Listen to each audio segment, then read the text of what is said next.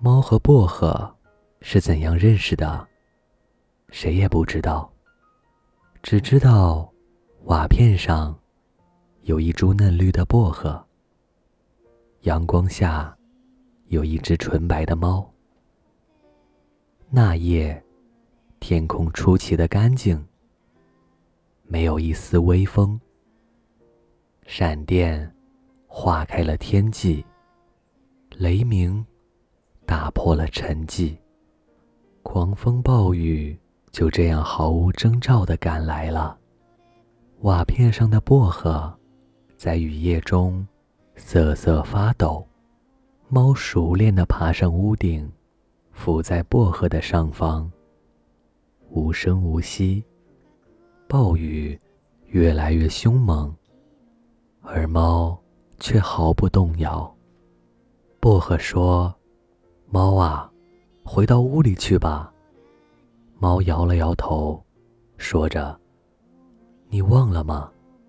你说要一起等阳光的。”猫在屋顶上待了一夜。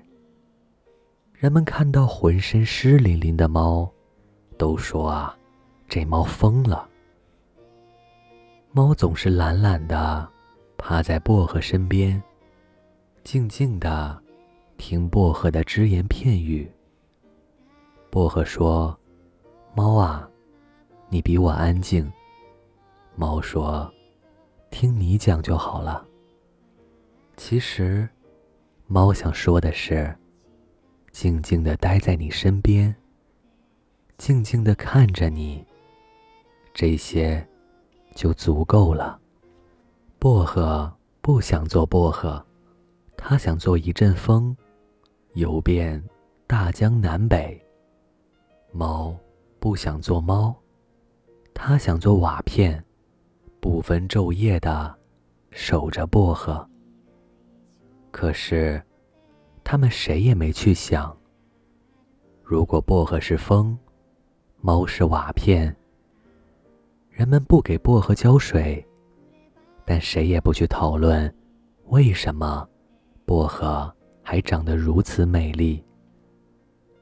猫蹲在很老的水龙头下，几滴水漏了出来，滴在猫身上。好久，猫终于湿透了。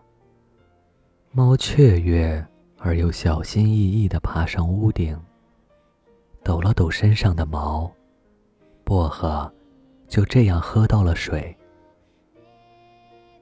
人们又看到了湿淋淋的猫，更加坚定不移地相信，这只猫的确疯了。不知什么时候，薄荷的身边长出了一株蒲公英。薄荷和蒲公英很要好。薄荷经常唱歌给蒲公英听，蒲公英也会随着微风翩翩起舞。猫很忙，它故意的让自己很忙。薄荷从未唱歌给猫听，猫想，大概是自己也从未跳舞给薄荷看吧。有一天，蒲公英对薄荷说：“猫偷了蒲公英的纯白。”薄荷信了。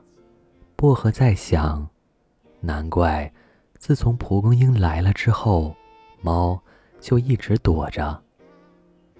很老的水龙头换成了新的，没有了水滴漏出来了。猫去了池塘边。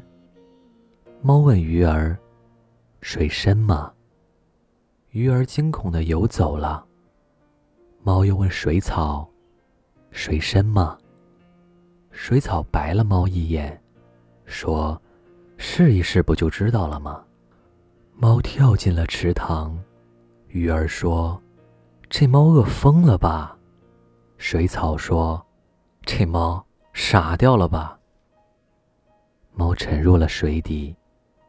它在想：起风时，蒲公英会带着薄荷去一个有阳光、有泥土的地方。这里是盛宴愿你做个好梦晚安。